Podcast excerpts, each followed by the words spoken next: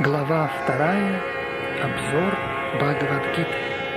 द्वितीयोऽध्यायः सञ्जय उवाच तन्तरात्रिभयाविष्टम् अश्रुपूर्णाकुलेक्षणम् विषीदन्तमिदं वाक्यम् उवाच मधुसूदनः श्रीभगवानुवाच उत स्वाकश्मलमिदम् विषमे समुपस्थितम् अनाज्यजुष्टमा स्वर्गम् अकीर्तितरमजुरा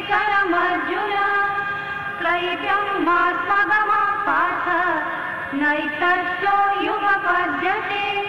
क्षुद्रम् हृदय दौर्बल्यम् त्यक्तो परम् तपा।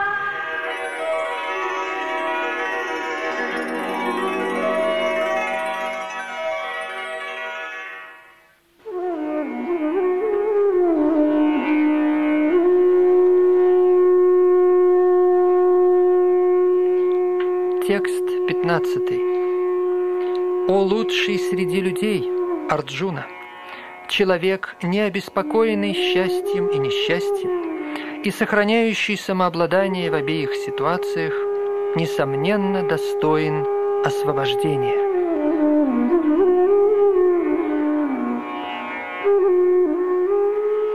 Комментарий. Всякий, кто тверд в своем намерении достичь высокой стадии духовного осознания и может равным образом мириться с натиском счастья и горя, безусловно, достоин освобождения. В системе Варнашрама четвертая стадия жизни, а именно жизнь в отречении, саньяса, требует самых больших усилий, но тот, кто всерьез намерен сделать свою жизнь совершенной, без колебаний принимает этот образ жизни, невзирая ни на какие трудности. Трудности обычно возникают в связи с необходимостью порвать семейные узы, прекратить отношения с женой и детьми. Тот же, кто сумел выдержать эти испытания, поистине завершает свой путь к духовному осознанию. Подобным же образом Арджуни – Рекомендуется сохранять стойкость при исполнении им обязанностей кшатрия, даже если ему и трудно сражаться с членами своей семьи и теми, к кому он чувствует привязанность. Господь Чайтанья принял саньясу в возрасте 24 лет, несмотря на то, что находящаяся на его попечении молодая жена и престарелая мать остались без поддержки. И все же ради высшей цели – он принял саньясу и со стойкостью исполнил высший долг.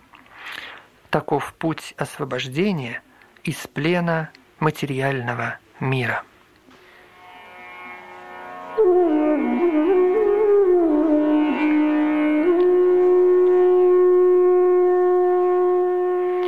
Текст 16.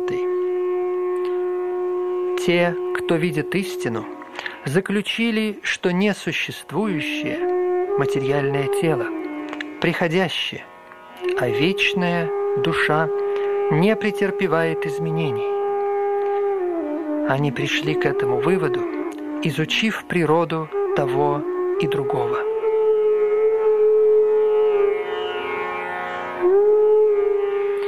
Комментарий. Изменяющееся тело недолговечно – Современная медицина признает тот факт, что в каждый данный момент вследствие деятельности различных клеток тело изменяется. Таким образом происходит рост тела и его старение. Однако душа существует постоянно и остается той же самой, несмотря на все изменения тела и ума. В этом состоит различие между материей и духом – по своей природе тело непостоянно, а душа вечна. К этому заключению приходят все мудрецы, как имперсоналисты, так и персоналисты. Слова «существующий» и «несуществующий» соответственно относятся к духу и материи. Таково мнение всех мудрецов.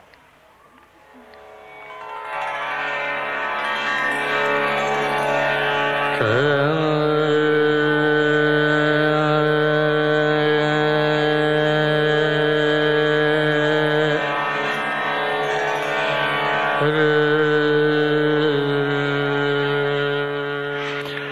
начинаются наставления Господа, обращенные к живым существам, находящимся в заблуждении под влиянием невежества.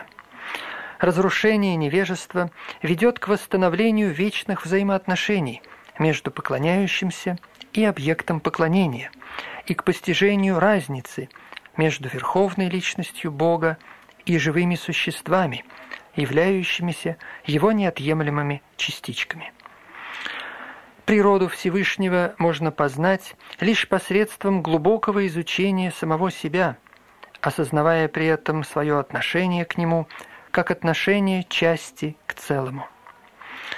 Во всех Веданта-сутрах, так же как в Шримад Бхагаватам, Всевышний признается источником всех эманаций.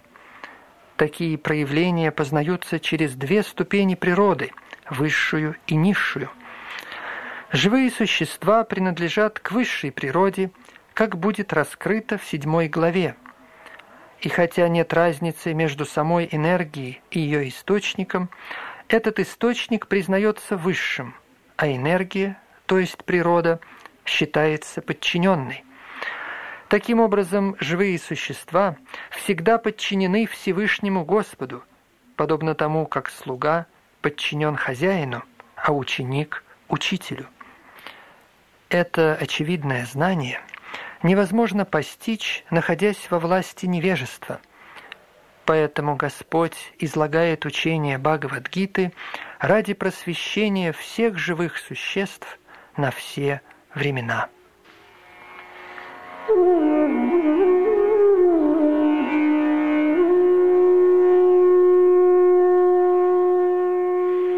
Текст 17. Знай, то, что пронизывает все тело, неразрушимо. Никто не может уничтожить бессмертную душу.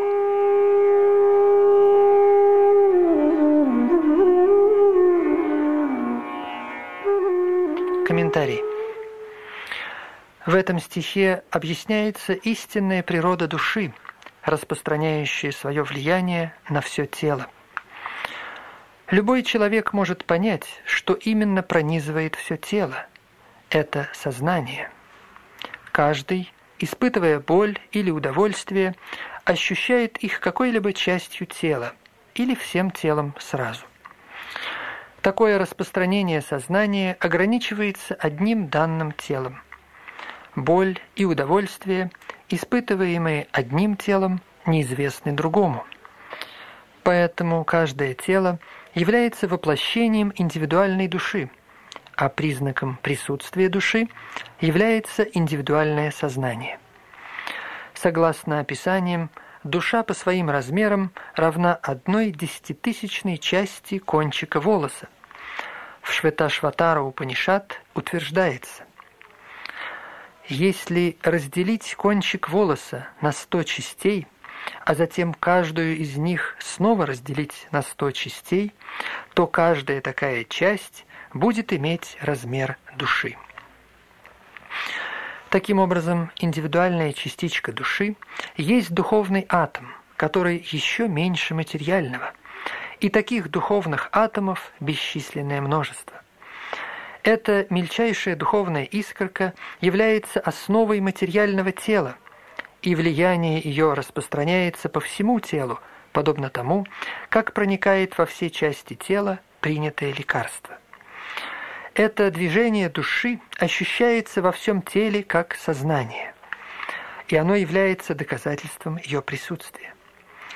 Любой человек может понять, что материальное тело без сознания мертво, и что никакими материальными средствами нельзя оживить в теле это сознание. Таким образом, сознание есть результат присутствия души, а не какого-либо сочетания материальных элементов.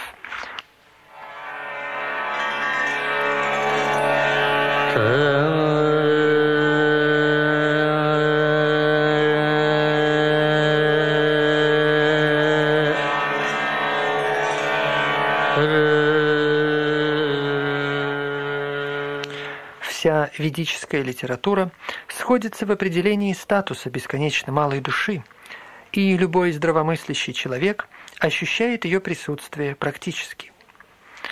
Влияние духовной искры может распространяться на все данное тело. Согласно Мундака Упанишат, эта духовная искра пребывает в сердце каждого живого существа. Однако, ввиду того, что она слишком мала, чтобы быть измерена учеными-материалистами, то они по неразумности утверждают, что души не существует. Индивидуальная духовная искра непременно присутствует в сердце, наряду с верховной душой. Поэтому все энергии, посредством которых тело приводится в движение, исходят из этой части. Частицы, выносящие кислород из легких, черпают свою энергию в душе. Поэтому, когда душа покидает тело, кровообращение прекращается. Медицина признает важность красных кровяных телец, но она не может установить, что именно душа является источником жизненной силы. Но медицина соглашается с тем, что все виды энергии тела исходят из сердца. Бесконечно малые частицы духовного целого можно сравнить со сверкающими частицами солнечного света, составляющими его лучи. Аналогично отдельные частички Всевышнего являются бесконечно малыми искрами лучей Всевышнего, называемых прабха, высшая энергия. Так что и те, кто следует учению вед, и сторонники современной науки не могут отрицать существование духовной искры в теле.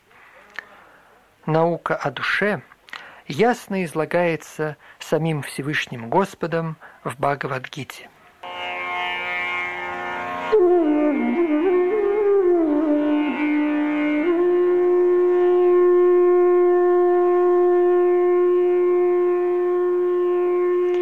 Текст 18.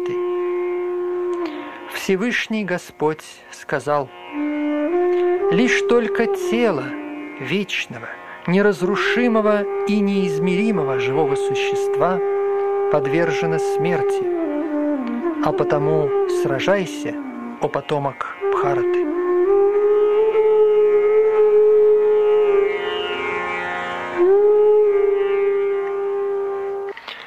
Комментарий. По своей природе материальное тело недолговечно. Оно может погибнуть сразу или через сто лет. Это лишь вопрос времени.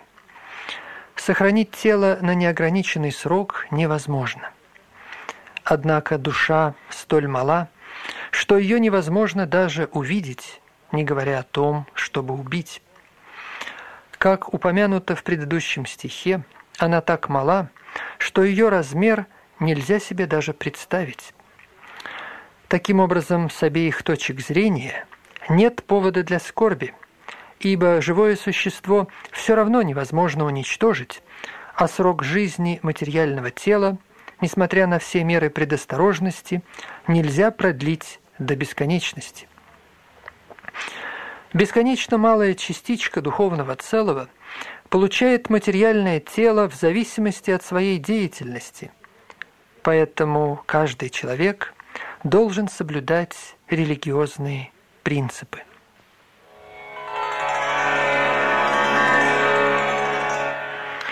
В Веданта-сутре Живое существо определяется как свет, который является неотъемлемой частью высшего света. Свет души поддерживает материальное тело, подобно тому, как солнечный свет поддерживает жизнь Вселенной. Как только душа покидает материальное тело, оно начинает разлагаться. Следовательно, именно душа поддерживает материальное тело. Само по себе тело не представляет особой ценности – Поэтому Арджуне дается совет вступить в сражение, а не жертвовать религиозными принципами из материальных соображений.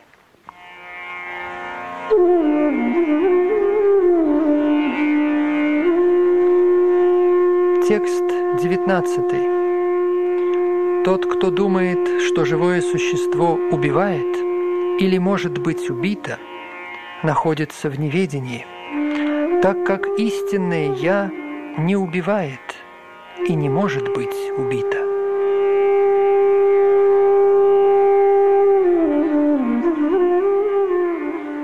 Комментарий. При поражении смертоносным оружием живое существо, воплощенное в данном теле, в действительности не погибает. Душа настолько мала, что ее невозможно убить каким-либо материальным оружием, как будет ясно из последующих стихов. Живое существо вообще не может быть убито ввиду его духовной природы. То, что погибает или считается убитым, есть только материальное тело. Это, однако, не может поощрять убийство тела. Ведическое предписание гласит «Никогда и никому не применяй насилие». Понимание того, что живое существо не погибает, не должно также поощрять истребление животных.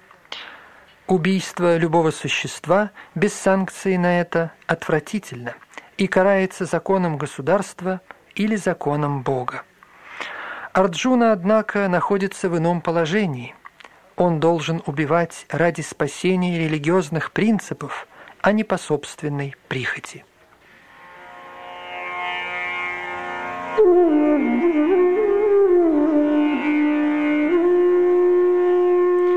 Текст 20. Для души нет ни рождения, ни смерти. Она никогда не возникала, не возникает и не возникнет. Она нерожденная, вечная, всегда существующая и изначальная. Она не гибнет, когда погибает тело.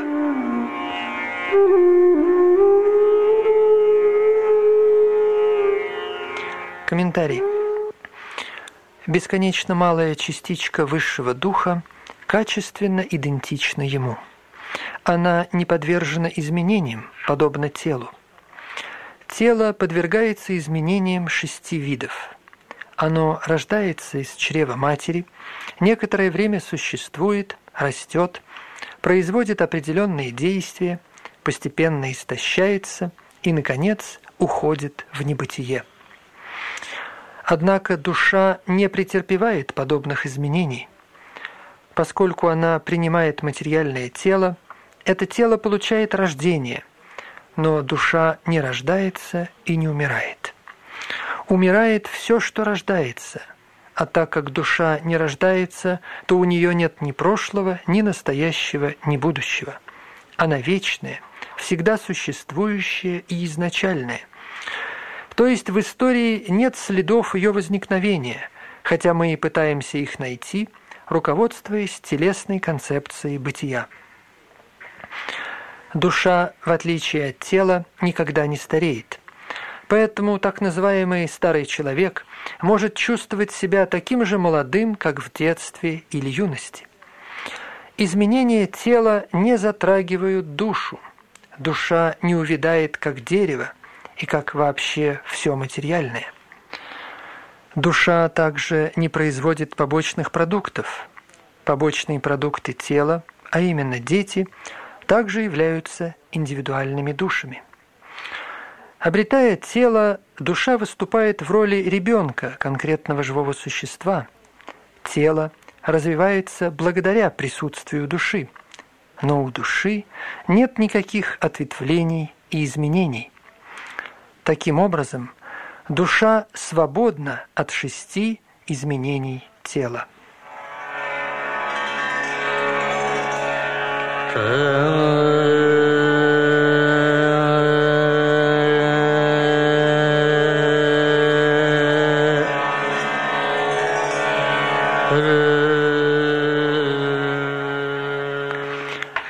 Катха Упанишат есть стих, в котором говорится, что душа полна знания, то есть она всегда находится в полном сознании. Таким образом, сознание есть признак души. Даже если невозможно обнаружить душу в сердце, где она пребывает, мы все же можем понять, что она там присутствует, исходя из наличия сознания. Иногда мы не видим Солнца из-за облаков или по какой-либо другой причине, но мы видим его свет и поэтому убеждены, что сейчас день. Как только рано утром небо светлеет, мы понимаем, что появилось солнце. Подобным же образом, видя сознание во всех телах, как у людей, так и у животных, мы можем понять, что в них присутствует душа. Тем не менее, это сознание индивидуальной души отличается от сознания, присущего Всевышнему, ибо оно обладает полным знанием прошлого, настоящего и будущего. Индивидуальная душа, однако, склонна к забывчивости.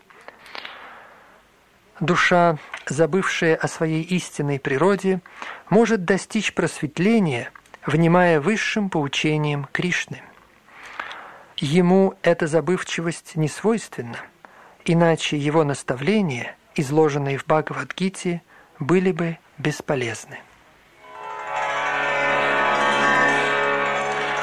Существует два вида души.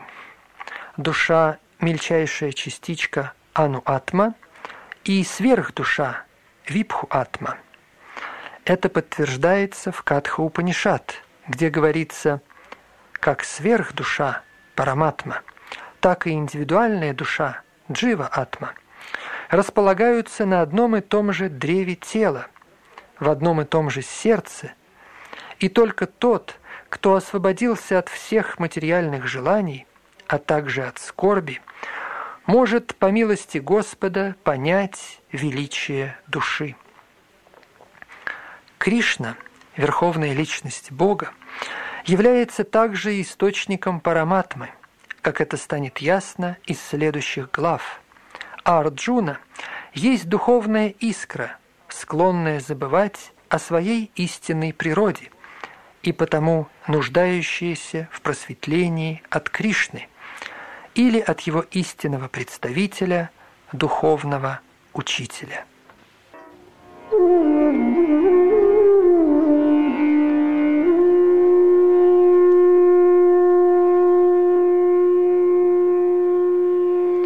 Текст 21.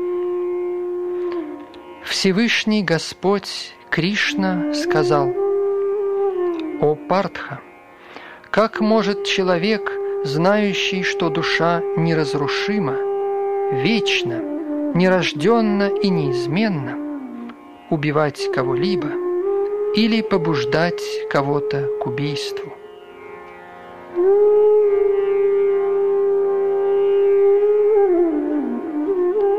Комментарий. Все имеет свое назначение, и обладающий полным знанием понимает, где и как следует все использовать.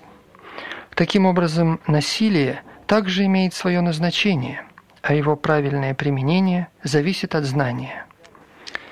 Нельзя порицать судью, который приговаривает к смертной казни убийцу, ибо он санкционирует применение насилия согласно Кодексу правосудия. В Ману Самхите, своде законов всего человечества, утверждается, что убийца должен быть приговорен к смерти, с тем, чтобы в следующей жизни ему не пришлось страдать за совершенный им великий грех.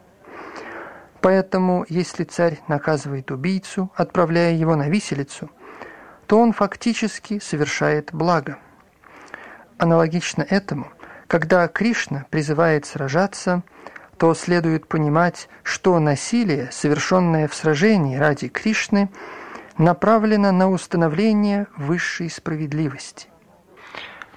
Оно, по сути, не является насилием, ибо человек, вернее душа, не может быть убита. Таким образом, в целях соблюдения правосудия так называемое насилие вполне допустимо – хирургическая операция предназначена не для убийства пациента, а для его излечения. Поэтому, сражаясь по приказу Кришны с полным пониманием, Арджуна не навлечет на себя греховных реакций.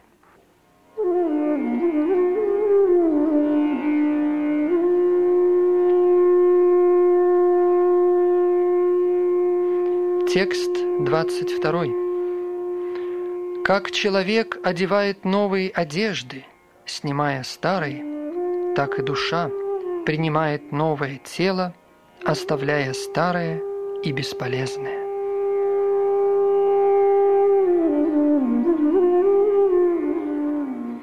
Комментарий. Смена тела бесконечно малой индивидуальной душой – признанный факт. Некоторые современные ученые не верят в существование души, но в то же время они не могут объяснить источник энергии в сердце. Они вынуждены признать факт непрерывных изменений тела от детства к отрочеству, от отрочества к юности и от юности к старости. Затем душа переходит в новое тело, как это объяснялось в одном из предыдущих стихов. Переход индивидуальной души в новое тело возможен по милости верховной души Параматмы. Она выполняет желание духовной искорки, подобно тому, как один друг выполняет желание другого. Веды, в частности Мундака Упанишат, а также Шветашватара Упанишат, сравнивают душу и верховную душу с двумя птицами, сидящими на одном дереве. Одна из птиц, индивидуальная душа, клюет плоды этого дерева, а другая, верховная душа, Кришна, просто наблюдает за своим приятелем. Природа этих двух птиц одинакова, но одна очарована плодами материального дерева, а другая – лишь свидетель деятельности своего друга. Кришна – наблюдающая птица, а Арджуна – вкушающая. Несмотря на то, что они друзья, один из них – повелитель, а другой – слуга.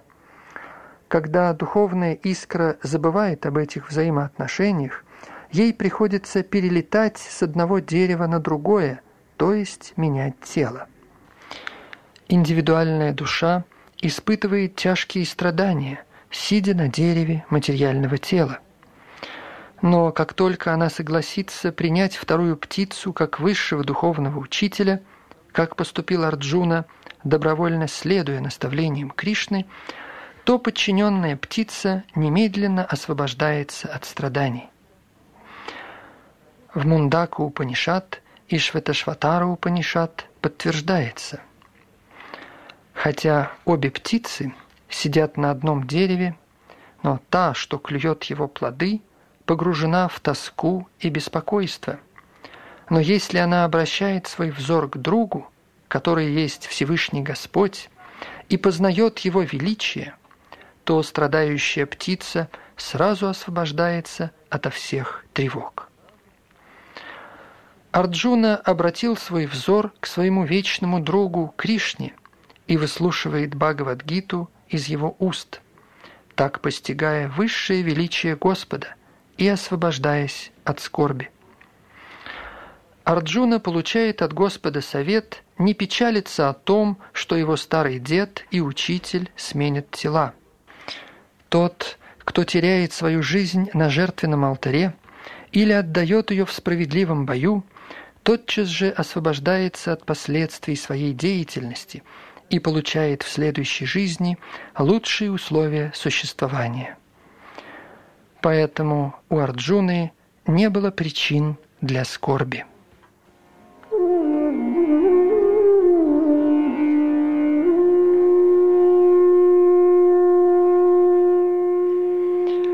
Текст 23. Нельзя рассечь душу на части никаким оружием – она не горит в огне, не смачивается в воде, не иссушается ветром.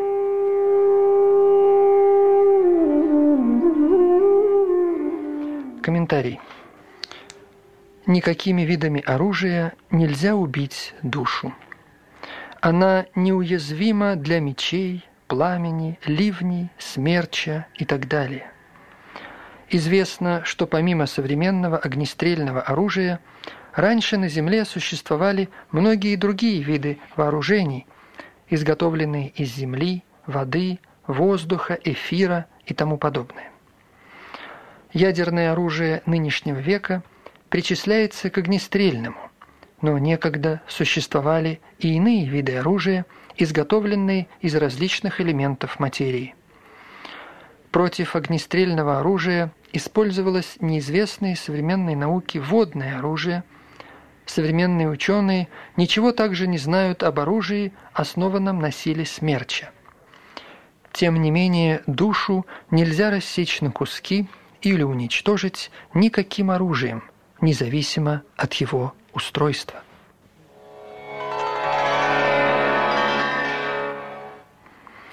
Индивидуальная душа никогда не может быть оторвана от изначальной высшей души. Индивидуальные души есть вечно существующие ее частички. Поскольку бесконечно малые индивидуальные души таковы вечно, санатана, они имеют тенденцию покрываться иллюзорной энергией и таким образом оказываются оторванными от общения со Всевышним Господом точно так же, как искры пламени, хотя они качественно равны огню, вне пламени гаснут. В Араха Пуране подтверждается, что живые существа есть неотъемлемые частички Всевышнего, хотя и вечно существуют отдельно от Него. Поэтому, даже освободившись от иллюзий, живое существо сохраняет свою индивидуальность. Это явствует изучение Господа, поведанного Арджуне – Знание, полученное Арджуной, освободило его, но это не значит, что он и Кришна слились в одно целое.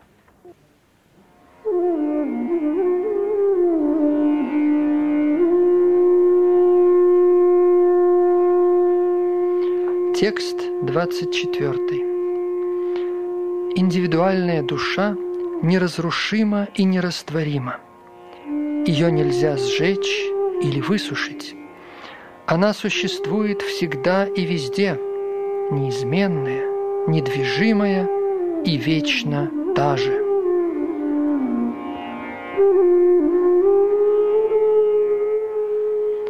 Комментарий. Все эти определения духовной искорки ясно доказывают тот факт, что индивидуальная душа вечно является бесконечно малой частичкой духовного целого и никогда не претерпевает никаких изменений. Кроме того, они опровергают теорию манизма, утверждающую, что между индивидуальной душой и высшим духом существует связь настолько тесная, что они в конце концов сольются в одно. После освобождения от материального загрязнения – индивидуальная душа может предпочесть остаться духовной искрой в сияющих лучах Верховной Личности Господа.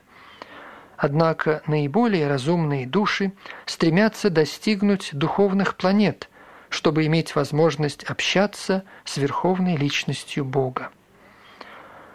Слово «сарвагата» – «вездесущий» имеет большое значение – так как оно дает понять, что живые существа присутствуют повсюду в творении Бога. Они живут на суше, в воде, в воздухе, в земле и даже в огне. Мнение, что они уничтожаются в огне, неприемлемо, поскольку здесь ясно говорится, что душа в огне не горит. Поэтому нет сомнений, что живые существа обитают также на солнце – воплощенные в соответствующие тела. Если бы Солнце было необитаемо, тогда слово «сарвагата» вездесущий теряло бы смысл.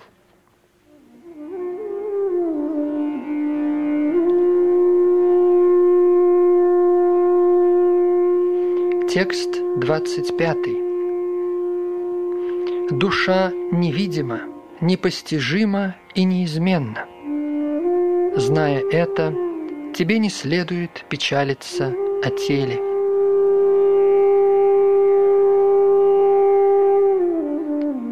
Комментарий. Как уже объяснялось ранее, душа размерами настолько мала, что не поддается материальным вычислениям. Ее нельзя увидеть даже в самый мощный микроскоп, поэтому можно считать, что она невидима. Что касается существования души, то никто не может установить этого факта экспериментально. Единственное доказательство этому – шрути, или ведическая мудрость. Мы должны принять эту истину, ибо нет другого источника знания о существовании души, хотя наше восприятие это и подтверждает. Имеется много такого, что следует принимать на веру, полагаясь на высший авторитет. Например, никто не может установить личность своего отца, не положившись в этом на авторитет матери, и другого источника не существует. Также единственным источником знания о душе являются веды. Иначе говоря, душу невозможно постичь на основе экспериментального человеческого знания. Душа есть сознание, и душа обладает сознанием – это также утверждение вед, и мы должны это принять. В отличие от тела, душа не претерпевает изменений. Будучи вечно неизменной, душа остается бесконечно малой по сравнению с бесконечной высшей душой. Высшая душа бесконечно велика, а духовная искра бесконечно мала. Поэтому бесконечно малая душа, будучи неизменной, никак не может стать равной бесконечной душе, то есть верховной личности Господа. Эта концепция в различных вариантах повторяется в Ведах, подкрепляя стабильность понятия о душе. Многократное повторение какой-либо мысли необходимо для ее ясного понимания.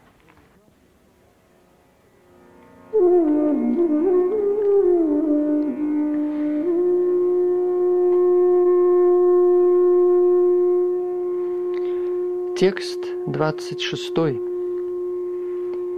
Всевышний Господь сказал, «Если ты, однако, полагаешь, что душа постоянно рождается и умирает навеки, у тебя все равно нет причин для скорби, о могучий Арджуна».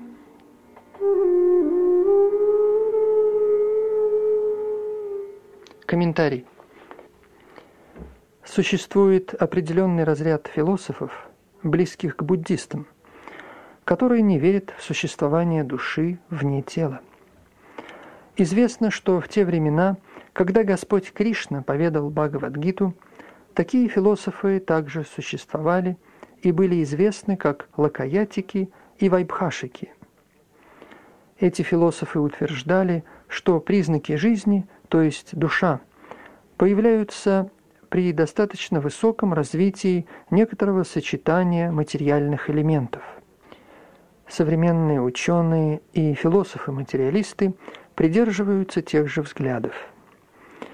По их мнению, тело является сочетанием химических элементов, и на определенной стадии в результате взаимодействия этих химических элементов развиваются признаки жизни.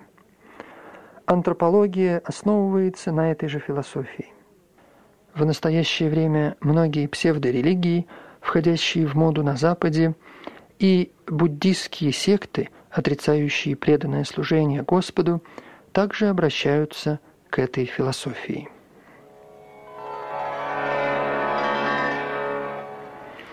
Даже если бы Арджуна не верил в существование души, что соответствовало бы философии Вайбхашика, все равно у него бы не было причин для скорби – Стоит ли горевать об утрате кучки химических веществ и из этого отказываться от исполнения долга? В современном обществе ради победы над врагом затрачиваются тонны химических веществ. Согласно философии Вайбхашика, так называемая душа или атма погибает вместе с телом. То есть в любом случае, принимает ли Арджуна утверждение вет о существовании индивидуальной души или нет, у него не было причин для скорби. Согласно этой теории, поскольку множество живых существ рождается из материи ежеминутно, и каждую минуту многие из них погибают, стоит ли печалиться о таких пустяках? Если душе не суждено возродиться, то Арджуне нечего было бояться отрицательных последствий убийства деда и учителя. Кришна язвительно называет Арджуну Махабаху, о могучий поскольку сам Господь не признает теорию Вайбхашика, противоречащую ведической мудрости. Поэтому, как шатрий, Арджуна должен был следовать принципам ведической культуры.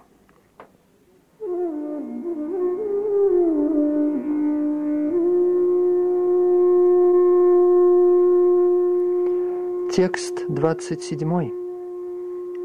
Для того, кто родился, смерть неизбежна, а после смерти неизбежно рождение. Поэтому, исполняя свой долг, ты не должен иметь никаких сожалений.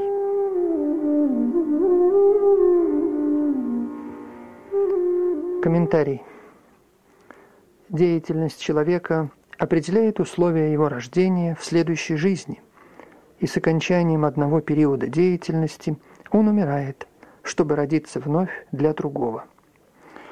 Таким образом, человек вращается в круговороте рождения и смерти, не обретая освобождения.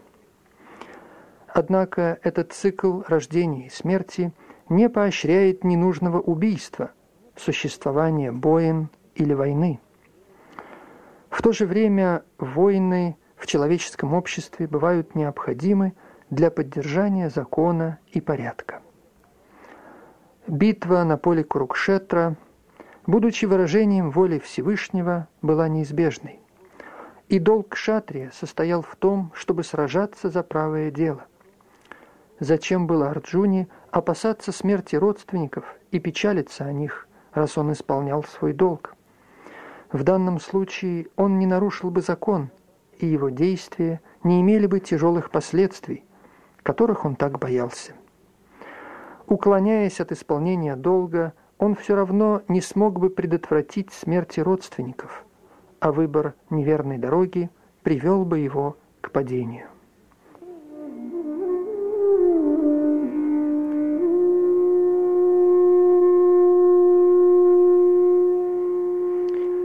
Текст 28. Все сотворенное существует в непроявленном состоянии в начале творения, проявляется в промежуточной стадии и опять уходит в непроявленность после уничтожения Вселенной.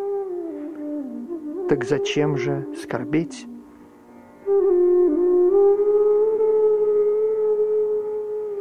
Комментарий.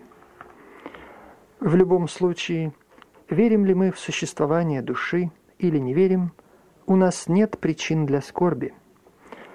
Тех, кто не верит в существование души, последователи ведических принципов называют атеистами. Даже если мы принимаем атеистическую позицию, у нас все равно нет причин для скорби. До сотворения, в отсутствие души, материальные элементы существуют в непроявленном состоянии. Рассмотрим, к примеру, высокий небоскреб – сделанный из элементов Земли. При его разрушении проявленное вновь становится непроявленным и в конечной стадии пребывает в виде атомов. Закон сохранения энергии не нарушается. Просто с течением времени предметы проявляются и уходят вновь в непроявленное. В этом и состоит различие. Таким образом, нет причины скорбеть о чем-либо, раз оно все равно существует в проявленном или в непроявленном состоянии. Так или иначе, ничто не исчезает даже и в непроявленном состоянии. Как в начале, так и в конце, все элементы существуют в непроявленном состоянии, и лишь в промежуточной стадии они проявляются. Если мы принимаем утверждение Вед, приведенные в Бхагавадгите, и гласящие, что материальные тела погибают с течением времени, антаванта и медеха, но душа вечна, нитья сьокта шариранага, то мы должны всегда помнить, что тело подобно одежде. К чему печалиться, снимая старую одежду? Пред вечностью души материальное тело фактически не существует. Его существование подобно сну. Во сне мы можем представлять, что летаем в небе или что выседаем в царской колеснице – но пробуждаясь, обнаруживаем, что мы вовсе не на небе и не в колеснице. Ведическая мудрость призывает нас к самоосознанию, поскольку материальное тело не имеет фактического существования. Таким образом, в любом случае, верит ли человек в существование души или не верит, у него нет причины скорбеть о потере тела.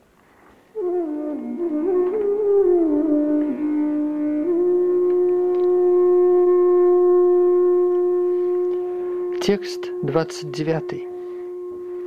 Одни взирают на душу, как на чудо, другие говорят о ней, как о чуде, иные слушают о ней, как о чуде, но есть такие, которые, даже услышав о ней, все равно не в состоянии ее понять.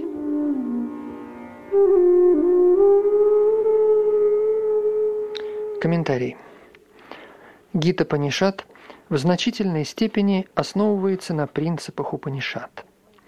В Катха Упанишат говорится, что бесконечно малые души пребывают как в огромных телах животных и гигантского дерева баньян, так и в телах микроскопических бактерий, миллионы и миллиарды которых занимают всего лишь один дюйм пространства. Люди со скудными познаниями – а также люди, не умеющие обуздывать свои материальные желания, не могут постичь чудесных свойств индивидуальной духовной искорки, несмотря на то, что это знание преподносится им величайшим авторитетом, который преподал урок даже Брахме, первому живому существу во Вселенной. Из-за своего грубого материалистического представления о природе вещей – большинство людей нашего времени не способны вообразить, каким образом столь малая частица может быть столь велика и столь мала. Люди считают душу чудесной, либо вследствие ее строения, либо из ее внешних свойств. Введенные в заблуждение материальной энергией, они настолько погрузились в материальные предметы чувственного удовлетворения, что у них почти не осталось времени для самоосознания – хотя, как известно, без самоосознания все их действия в конце концов приведут их к поражению. Возможно, они даже не представляют себе, что можно, размышляя о душе, разрешить проблему материальных страданий.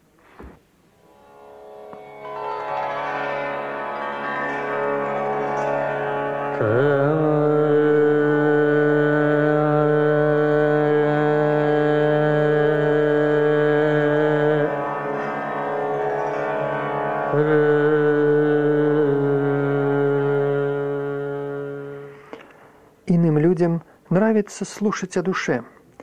Им даже случается посещать лекции на подобные темы. Это считается благоприятным времяпрепровождением. Однако вследствие общего невежества они бывают вергнуты в заблуждение, рассматривая высшую душу и индивидуальную душу как одно целое, не видя разницы в их значимости. Очень трудно найти человека, который бы в совершенстве понимал положение высшей души – индивидуальной души, их соответствующие функции, взаимоотношения и все прочие основные и второстепенные детали. Еще труднее найти человека, который бы поистине извлек благо из знания о душе и который был бы способен описать различные аспекты ее положения. Но если так или иначе кому-то удается понять науку о душе, то жизнь его обретает смысл. Самый простой путь понимания науки о своем «я» – это принятие учения Бхагавадгиты, изложенного высшим авторитетом Господом Кришной, без отклонения в другие теории. Данный путь, тем не менее, предполагает значительную долю жертвенности и аскетизма, либо в этой жизни, либо в предыдущей, прежде чем человек получит возможность принять Кришну как верховную личность Бога. Осознание Кришны возможно лишь беспричинной милостью чистого преданного и никак не иначе.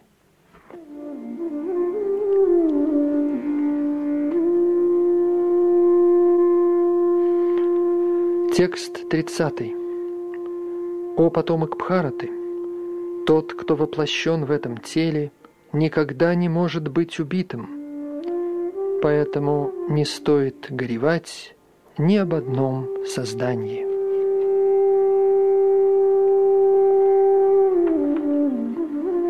Комментарий.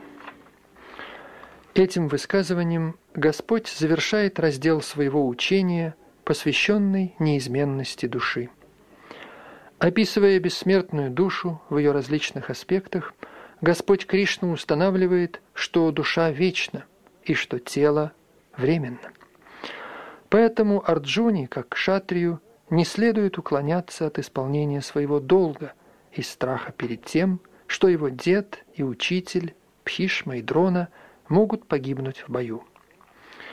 Полагаясь на авторитет Кришны, мы должны поверить в существование души, отличной от материального тела, и не считать, что признаки жизни – это результат взаимодействия химических элементов, проявляющийся на определенной стадии развития материи. Однако, хотя душа и бессмертна, насилие не поощряется. Лишь когда в нем есть действительная необходимость, например, в военное время, насилие может применяться, но не по собственной прихоти, а только санкции Всевышнего Господа.